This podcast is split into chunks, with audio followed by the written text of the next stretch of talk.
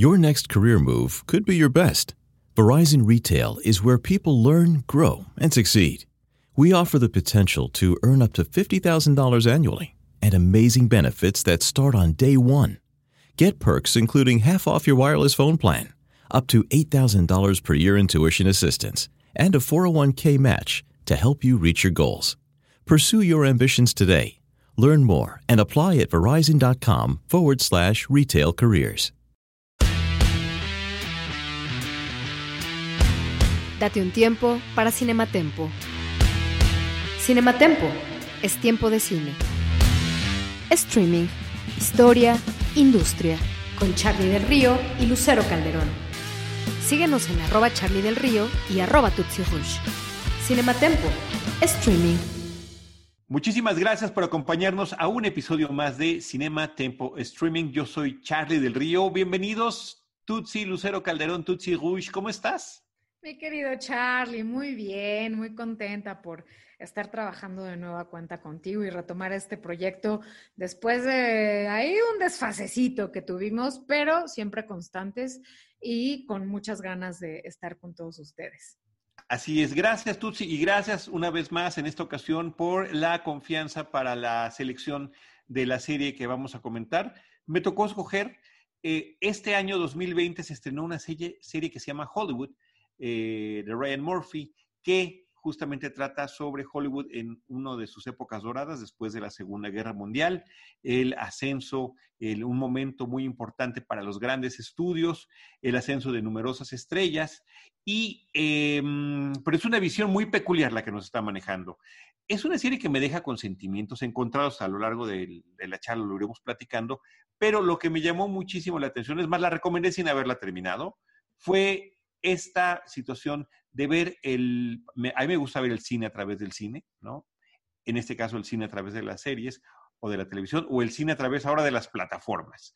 Un poco de historia de Hollywood, pero también una historia que se alterna, que se mueve, que cambia, que no es la real. O sea, la, la serie Hollywood de Ryan Murphy tiene muchos elementos eh, de la vida real, tiene personajes que existieron en la vida real, pero cambia las historias. Un poco lo que hemos celebrado con Quentin Tarantino, que a través de sus últimas películas parece que en eso se ha especializado, que es una nueva eh, forma que tiene de uno, de sus nuevos sellos, desde Bastardo sin Gloria, nos cambia la historia con H mayúsculas, también lo hace en Django sin cadenas, sin ser personajes históricos, pero sí cuál era la situación de la esclavitud en cierto momento de la historia de los Estados Unidos, y eh, por supuesto que en una vez en Hollywood, en Once Upon a Time in Hollywood. Ryan Murphy hace esto, Ryan Murphy, bueno, no sé si quieres platicar un poquito de, de tu experiencia, Tutsi. No, la verdad es que gracias. Eh, yo eh, también vi la, la serie gracias a, a, ti, a ti, pues sí, por eso lo hice. Eh, confío en tu gusto y a mí me gustó muchísimo. Eh, es una serie que está muy bien armada. Eh, detrás de, de, la serie, pues está, como bien lo dijiste, Ryan Murphy, este hombre que ha en cierta forma revolucionado a la industria de Hollywood, que incluso estuvo detrás de Glee, de American Horror Story. Entonces, bueno, como que ha estado muy presente en los proyectos que ha lanzado a la industria, en la industria cinematográfica y del entretenimiento. Y a mí me gustó mucho porque es un Hollywood de qué hubiera pasado si, si la historia hubiera sido diferente a como nos la contaron. Y yo aplaudí mucho porque, pues sí, es muy bonito soñar, ¿no? Y me quedé pensando qué hubiera pasado si Hollywood en esa década de los 50, que es cuando se, se desarrolla esta historia, pues hubiera apostado por arriesgarse. Estos estudios que que hubieran roto eh, las tradiciones que venían siempre haciendo, ¿no? En esta serie lo que nos presenta es que hubiera pasado si Hollywood, un estudio, se hubiera animado a darle el primer protagonista a una mujer negra. ¿Qué hubiera pasado si se hubieran quitado todos estos tabúes y hubieran apostado por un guionista abiertamente homosexual, que incluso ahí este guionista en la historia tiene una historia de amor con un, un, actor que realmente existió, que existió en la vida real, que es Rock eh, Hudson, que justo Rock sí tenía fama de, de, ser un hombre homosexual, pero siempre, pues las apariencias, ¿no? Siempre querían vincularlo con mujeres para que no se hablara de su sexualidad. Y lo que hace Ryan Murphy a través de esta serie es romper esos esquemas, es decir, ¿qué hubiera pasado si esta apertura que estamos teniendo en pleno siglo XXI se hubiera abordado en la década de los 50, en el siglo XX. Seguramente la industria de Hollywood hubiera estado muy abierta, ¿no? Eh, estaríamos en otro nivel, estaríamos hablando de eh, de otras cosas. Entonces, bueno, a mí, a mí la verdad me gustó muchísimo. Eh, es una apuesta a un, a un talento eh, muy atractivo, aunque no tan conocido, y el diseño de producción, de vestuario y todo lo demás, la verdad es que a mí me gustó muchísimo. Sí, es una megaproducción. Eh, la recreación de la época me parece que está espectacular. Los vehículos, la ropa, eh, los escenarios, los vestuarios, la vida detrás de cámaras y frente a las cámaras, pero además es una visión muy ruda. Ryan Murphy es un hombre que a través de sus historias que pueden ser tan alegres como Glee, eh, tan aterradoras como American Horror Story o tan perturbadoras como Nip Tuck, siempre logra asombrarnos y asombrarnos de una manera en que llega un momento en el que ya nos empieza a incomodar lo que estamos viendo. Eso fue lo que me pasó con Nip Tuck, que es una serie sobre dos cirujanos plásticos en Miami, son amigos de toda la vida, la relación que traen entre ellos, y, pero se empieza a alterar la situación y alterar hasta que en las últimas temporadas ya prácticamente uno dice, diablos, ¿qué estoy viendo? ¿Cómo esto que empezó tan, de manera tan interesante se ha torcido tanto, sobre todo en los temas sexuales? Aquí no es la excepción, efectivamente se va hacia otro lado, al final de cuentas, que tiene que ver con esta what if, con cómo hubiera sido la historia sí. Em, algo de lo que quiero comentar con más detalle un poco más adelante. Pero eh, abre con un tema que es muy vigente hoy en día, eh, que tiene que ver con el movimiento MeToo, que tiene que ver con el abuso de poder hacia eh, gente que está en, otro, en otro punto vulnerable de relación laboral. En este caso, los productores, los directores o inclusive los eh, managers del talento, cómo manipulan y cómo utilizan sexualmente a la gente que están representando, a la gente que va a participar en sus películas. Me parece que eso hemos visto como una realidad impresionante que poco a poco se ha ido revelando en estos últimos años. Estamos ya en la segunda década del siglo XXI y sigue siendo un tema poderoso y es una situación que históricamente efectivamente eh, sucedía en Hollywood y sucede en muchas, eh, digamos, profesiones y demás. Pero este, eh, me parece que eso es lo fuerte con lo que arranca la película, inclusive una red de prostitución a través de un local. Sí, este ah, local de, lavado de coches o de mecánico y demás, que es un frente nada más para poder incursionar en esto, ¿no? Entonces, esa es la, eh, digamos que ese es el sello Ryan Murphy con el que arranca la serie. Y en vez de irnos por completo hacia ese lado, al final de cuentas la serie termina siendo una eh, forma de ver cómo hubiera sido la historia si Hollywood hubiera sido más abierto desde aquel entonces, ¿no? Y están recurriendo a otros personajes de la vida real que me parece muy interesante abordar, aunque son personajes secundarios en la serie, pero son fundamentales. Anna May Wong, la mujer, eh, la primera mujer china americana que participaba en películas, que al final no logra tener una trayectoria porque pues no, no la dejan nunca tener un gran protagónico, sino siempre se utilizan en papeles estereotipados como Hattie McDaniel, eh, que sale en Lo que el viento se llevó, interpretada por Queen Latifah, gana un Oscar en la vida real como actriz de reparto por ese papel, pero tampoco termina prosperando su película. Y como todo lo que está abonando la, serie de Hollywood de, Ryan Murphy a favor de esta apertura, nos damos cuenta en el 2020 que sigue siendo incompatible con nuestra realidad. Fíjate la conexión involuntaria por completo todos estos movimientos en contra del racismo en Estados Unidos y en el mundo a partir de los abusos policíacos y al mismo tiempo coincide con que una película como Lo que el viento se llevó es retirada de un importante canal de cable como es Cinemax eh, de HBO en Estados Unidos, justamente porque tiene eh, personajes, incluyendo el de Hattie McDaniel, que están abonando hacia ese racismo porque se está presentando a los sureños en los momentos previos a la guerra de secesión en Estados Unidos. Me parece que es un exceso a los que estamos llegando y lo que se pretende hacer es contextualizar. Eso siempre es importantísimo. Una película de 1939 que es retirada en el 2020 por esas situaciones para poder explicarle al público, oigan, tienen que entender ciertos contextos, bueno, me parece, me parece grave. Por eso uno mismo tiene que estudiar las, una de las películas más importantes de la historia del cine. Así es, eh, fíjate que dentro de esa lectura que tú estás haciendo con respecto al racismo, que se ve mucho en, esta serie de Hollywood, eh, cuando eh, este estudio, que es ficticio, bueno, tiene un nombre ficticio, em, apuesta por su protagonista, una chava negra. Eh, incluso ahí meten cómo empiezan a recibir amenazas eh, del Ku Klux Klan, de gente que está en contra de cómo es posible que una mujer negra vaya a protagonizar una historia. y eso es un reflejo eh, tan absurdo en esa época, o a mí me parece absurdo para esa época, pero más absurdo me parece para el día de hoy. Claro. O sea, que, en pleno siglo XXI estemos con con esos temas, ahorita lo que pasó en Minneapolis, ¿no? Eh, con George eh, Floyd. Floyd. En, fin, se me hizo, se me hace así como, como, como un ejemplo más de cómo a veces no hemos evolucionado o hay sectores de la población que no han evolucionado y que siguen clavados en eso de la segregación racial. Esa es una lectura, Charlie. Sin embargo, creo que hay otras. Una de ellas, y que comentabas, es la parte, sí, de, este tráfico sexual. Tú hablabas de, o sacaste a colación el tema de eh, como una gasolinería era como esta fachada para prostituir a hombres guapos y que atendieran a mujeres adineradas. Pero yo también me quiero... Y hombres también, y hombres también. mujeres y hombres, claro, claro. Pero también yo me quiero ir a la parte del personaje que hace eh, Jim Parsons, a quien todos ubicamos por Sheldon Cooper en The Big Bang Theory. Él interpreta en esta serie de Hollywood a un personaje que se llama Henry Wilson.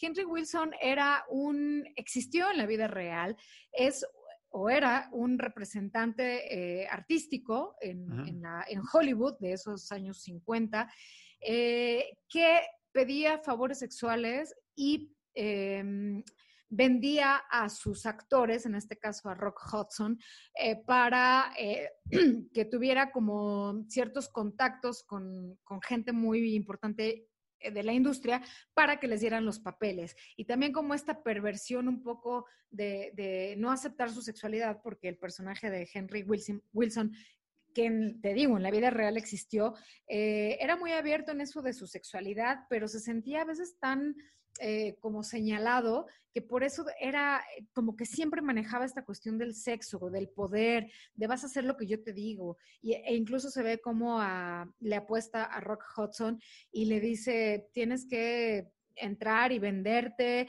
y tocar y coquetear y demás para que te den el papel, ¿no? Que eso es algo que, que pues sí, es evidente que en muchos rubros o sectores de, de diferentes ámbitos llega a pasar o llegó a pasar, porque ahora ya es como muy señalado y ya se puede eh, pues acusar a alguien de acoso sexual o acoso laboral, eh, pero bueno, e, eran prácticas, ¿no? Prácticas que, que, estaban muy latentes, muy presentes, de cómo también Hollywood tenía o tiene estas fiestas, ¿no? Que, que usan esa doble moral de somos políticamente correctos, somos inclusivos, somos muy eh, buenas personas y apostamos o apoyamos, eh, abogamos por las cuestiones familiares, por la familia, etcétera, etcétera, etcétera. Pero estos que quieren vender películas como, como políticamente correctas son los que atrás, los que se llegan a meter a estas fiestas de excesos, de drogas, de sexo, de corrupción y que dices, estamos evidenciando esta doble moral, esta doble moral en la cual eh, tú me quieres vender un producto y decir que Hollywood es correctamente, políticamente correcto y que hay la familia y demás, pero pues por atrás tienes muchísimo que no cumples, ¿no? O sea, que estás, y que cada quien es libre de hacer lo que se le dé la gana y meterse con quien quiera y meterse lo que quiera y cuando quiera, ¿no? Pero eh, habla mucho de esta doble moral que llegan a tener eh, en la industria como la hollywoodense, ¿no? Sí, absolutamente. Creo que eso, eso es el, el corazón de la serie. bien intencionado, no sé si termina de funcionar tan bien porque es como demasiado increíble, Tutsi, que en esa época hubieran sucedido las cosas como están esperando que sucedan.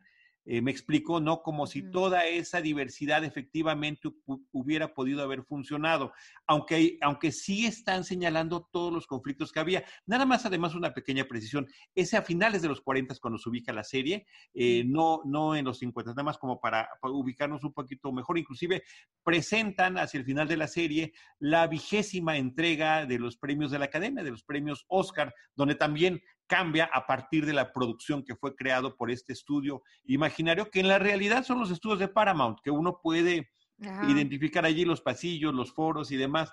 Son los estudios de Paramount los que están eh, siendo también coprotagonistas en esta historia que se, está, que se está presentando.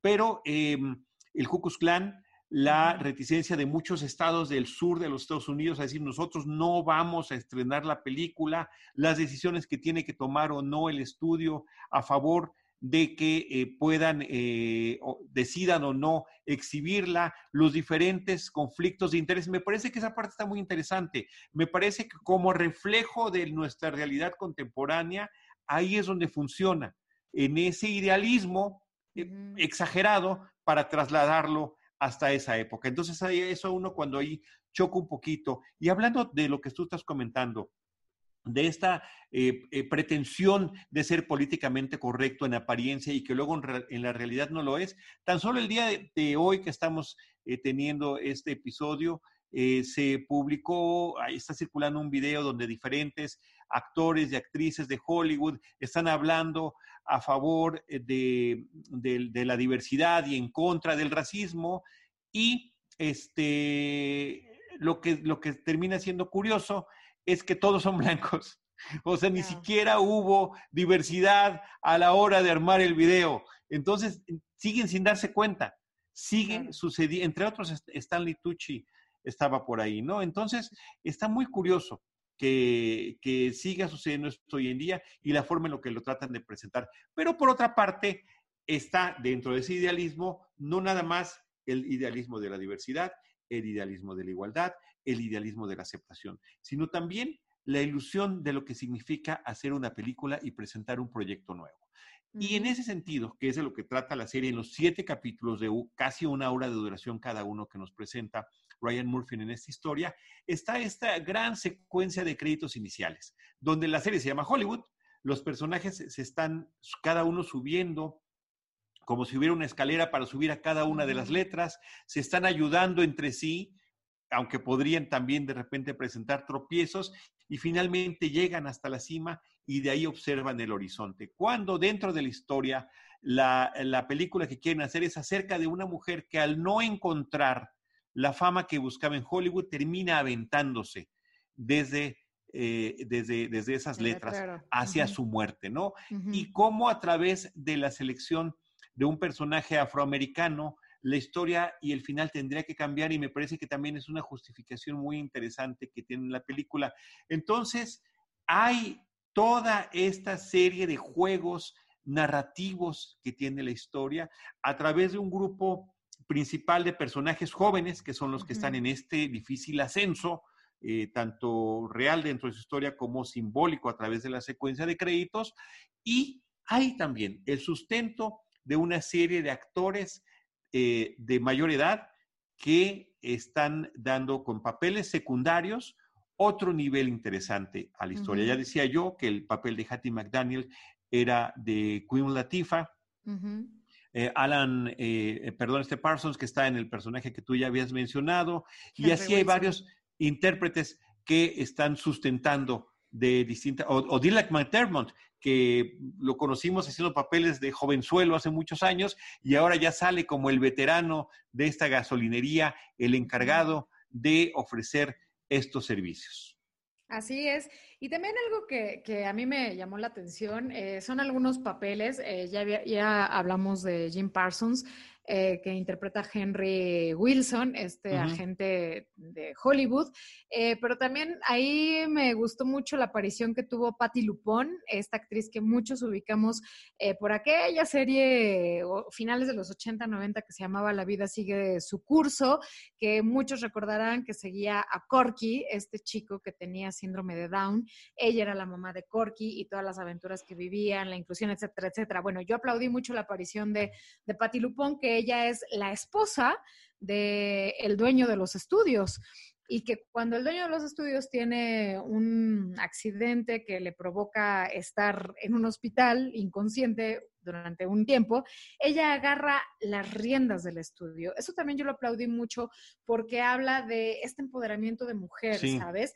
Que incluso eh, hay una parte, sin spoilearles mucho, pero hay una parte en la cual eh, el esposo en un momento dado la manda a la casa, le dice, bueno, ya, ya trabajaste mucho mientras yo no estuve, pues ahora vete a la casa y ella le dice, no, yo no me quiero ir a la casa, yo ya quiero hacer esto, yo ya quiero ser productora, porque el tiempo en que no estuviste a mí me permitió saborear esto de la creación, de involucrarme en los proyectos, de dar luz verde, de, decir vamos para adelante, vamos a arriesgarnos, de tomar decisiones, yo quiero hacer esto. Algo que yo aplaudí tomando en cuenta, eh, pues que soy obvio mujer y, que más allá de ser mujer, que yo aplaudo que, las mujeres poco a poco, digo, es, muy común ya en ciertas, eh, ciertos niveles, ciertos estratos que las mujeres decidamos, pero todavía hay unas unos sectores en, los cuales la mujer todavía está relegada. La mujer no puede opinar, la mujer no tiene palabra, ni voto, ni decisión. Entonces, yo aplaudí muchísimo eso con el personaje de Patty Lupón. Y em, también está ahí Darren, Darren Criss, que es el director de la película que están haciendo eh, con la protagonista de color. Y Darren Criss también lo ubicamos porque trabajó con Ryan Murphy en la serie Glee. Entonces de ahí se lo jaló. También Patty Lutpon trabajó con, Darren, con Ryan Murphy en la serie, eh, en varios capítulos de American Horror Story. Entonces, bueno, de ahí viene esa conexión. Son como en cierta forma, y entre comillas, los más conocidos, porque de hecho el resto del elenco eh, son como jóvenes, ¿no? Jóvenes, promesas en, el Hollywood real de hoy en día, y que sin duda sus carreras, pues mira, van a van para arriba porque, bueno, la, importancia que te da o la, proyección que te da una plataforma como Netflix, que es donde se está eh, proyectando esta serie de siete capítulos, pues sin duda alguna eh, te da un impacto a nivel mundial, llegas a más de 190 países. Entonces, creo que, creo que estos chicos van a, sin duda alguna, poco a poco ya van a estar ahí como más presentes en esta industria a partir de Hollywood que va a posicionar eh, sus carreras tal como en la ficción, porque en la ficción pues son eh, en la historia son personajes relativamente nuevos que están empezando en el cine, ¿no? Eh, ahí sale Rock Hudson, que pues él también está como iniciando su carrera y, bueno, en fin, creo que, creo que también es un como paralelismo con, con el Hollywood de hoy en día, en el que ellos también están luchando por tener un lugar en la industria. La fama de Rock Hudson inició como en los años 50. Yo a través de la televisión, siendo muy joven, en mi adolescencia, veía las películas, sobre todo las comedias románticas eh, que hizo en esa época eh, con Doris Day, que eran absolutamente sensacionales y donde además él era el mega galán heterosexual de la pantalla. De América, de Estados Unidos. Sí, del mundo. o sea, era una cosa impresionante. Era un un ídolo en ese, en ese sentido, ¿no? Eran películas divertidísimas. Eh, que, la verdad, eh, muchos años después, en los ochentas, pues al ser una de las primeras víctimas del SIDA, justamente por esta vida que había mantenido oculta, no precisamente por propia decisión, eh, pues nos enteramos de su homosexualidad.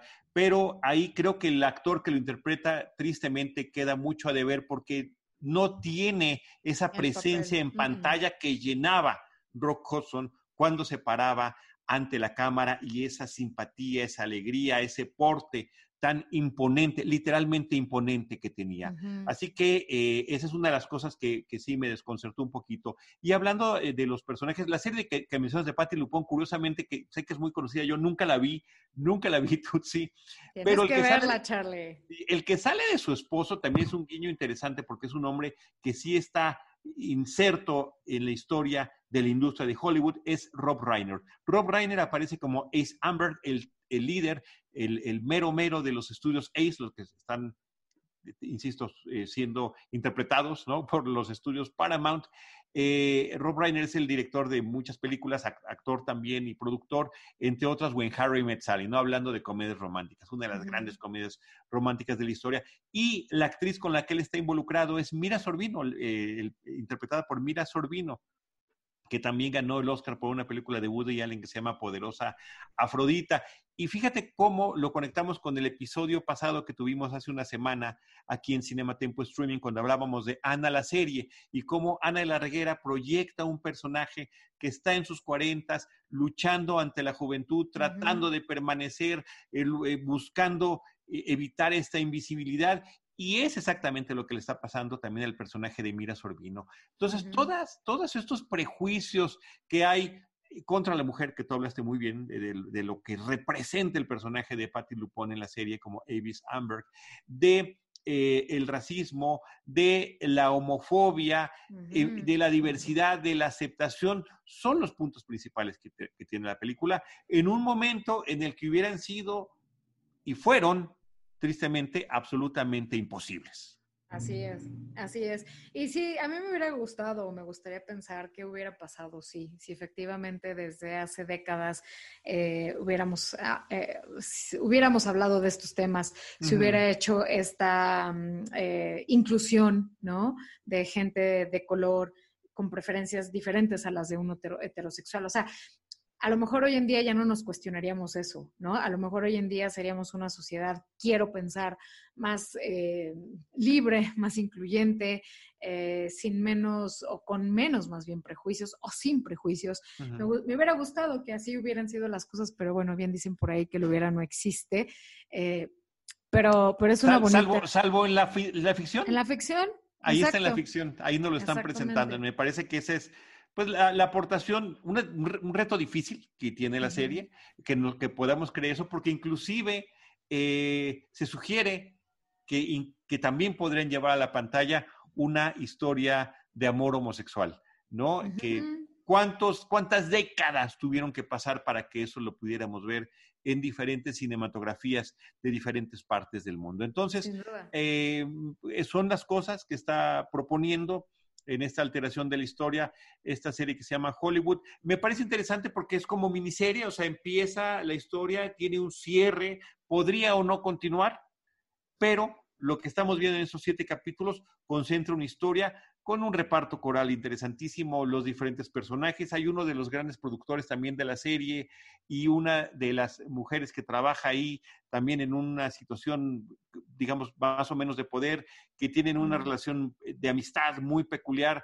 Eh, como que hay pequeñitas historias que van conectando. La hija del productor, también que es una actriz, que quiere ser actriz, em, etcétera, ¿no? Entonces, eh, creo que eso es lo que, lo que alimenta, lo que marca el interés. Y creo que sí, no sé si te sucedió, Tutsi, que acabando episodio tras episodio decías, chin, lo quisiera dejar para mañana, pero ¿qué tal si me lo Pero vamos a verlo. No, sí, sí, sí. Es, es de esas series que dice siguiente, siguiente, siguiente, y estás ya muy cansado y dices, siguiente, dices, no, bueno, no, mejor me espero para que no se me acabe la serie tan rápido, ¿no? Y, y, sí es un, eh, algo que quiero como retomar de lo que comentas, es como ese, ese gesto muy marcado a la cuestión de la, de la homosexualidad. Está muy presente en la serie con diferentes personajes, pero también hay que remontarnos un poco a quién está detrás de eso, que es Ryan Murphy, es un hombre que siempre ha estado como abogando por esa inclusión de temas, ¿no?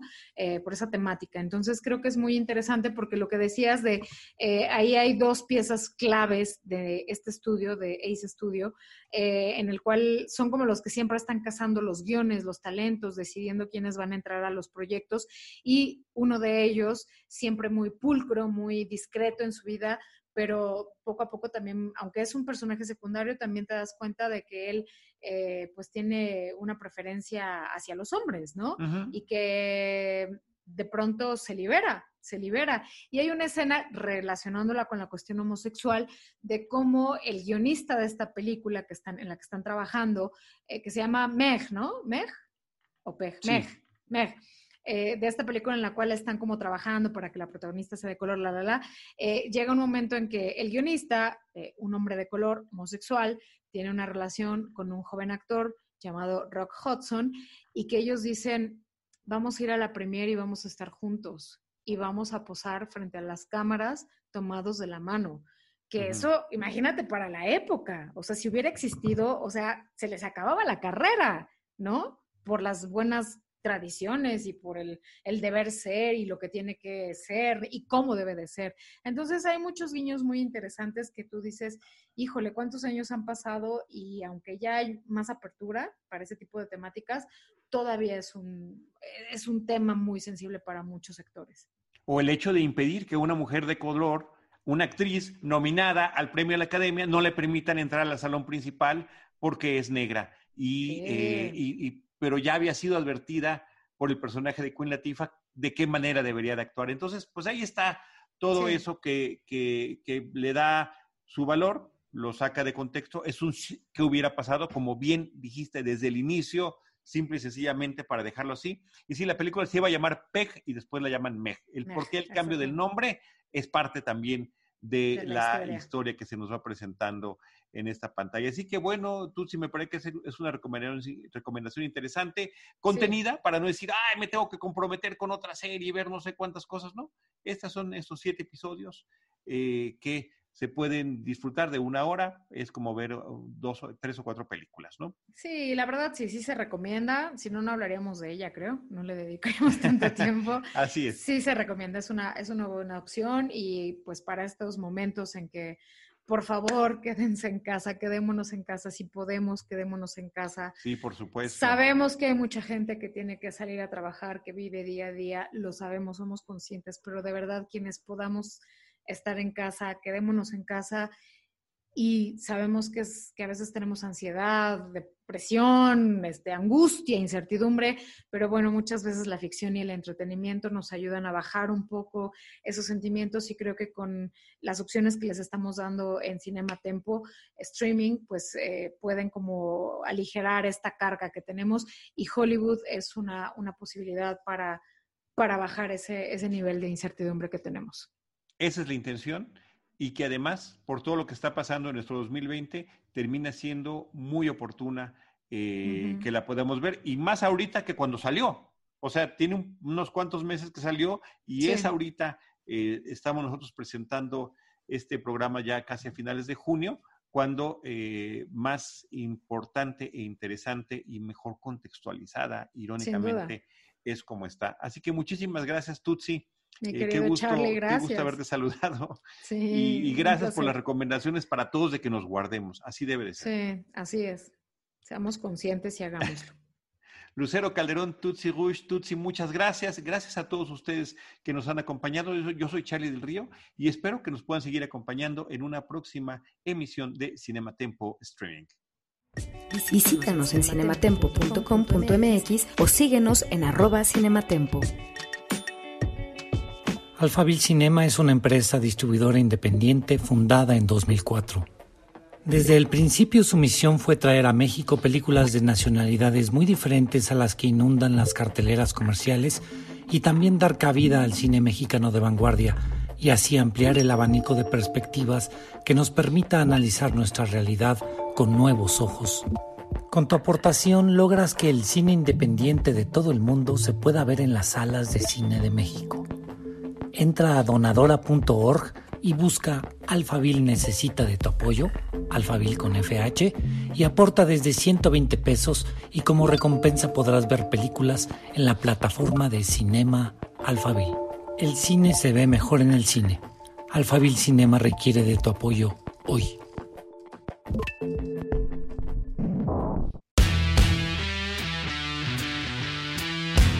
Date un tiempo para Cinematempo.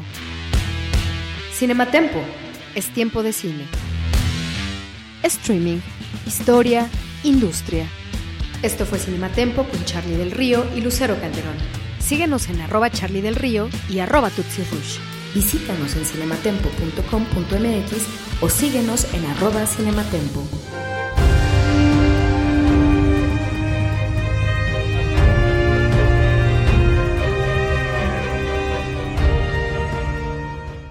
Es más importante que tu familia, así que ¿no se merecen lo mejor? Egglands Best te brinda un mejor sabor y nutrición. En comparación con los huevos ordinarios, Egglands Best te ofrece 10 veces más vitamina E, 25% menos de grasa saturada y 6 veces más vitamina D, junto con ese sabor delicioso y fresco de granja que a ti y a tu familia les encanta. Todos queremos lo mejor para nuestras familias, entonces, ¿por qué no los mejores huevos? Porque la manera en que tú cuidas a tu familia no tiene nada de ordinario, solo Egglands Best. Mejor sabor, mejor nutrición, mejores huevos.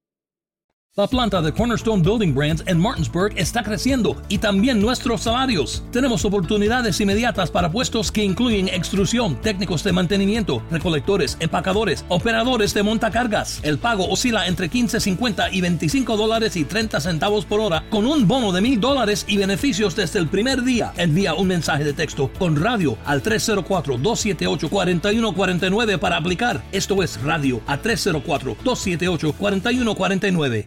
La planta de Cornerstone Building Brands en Martinsburg está creciendo y también nuestros salarios. Tenemos oportunidades inmediatas para puestos que incluyen extrusión, técnicos de mantenimiento, recolectores, empacadores, operadores de montacargas. El pago oscila entre 15.50 y 25 dólares y 30 centavos por hora con un bono de mil dólares y beneficios desde el primer día. Envía un mensaje de texto con radio al 304-278-4149 para aplicar. Esto es radio a 304-278-4149.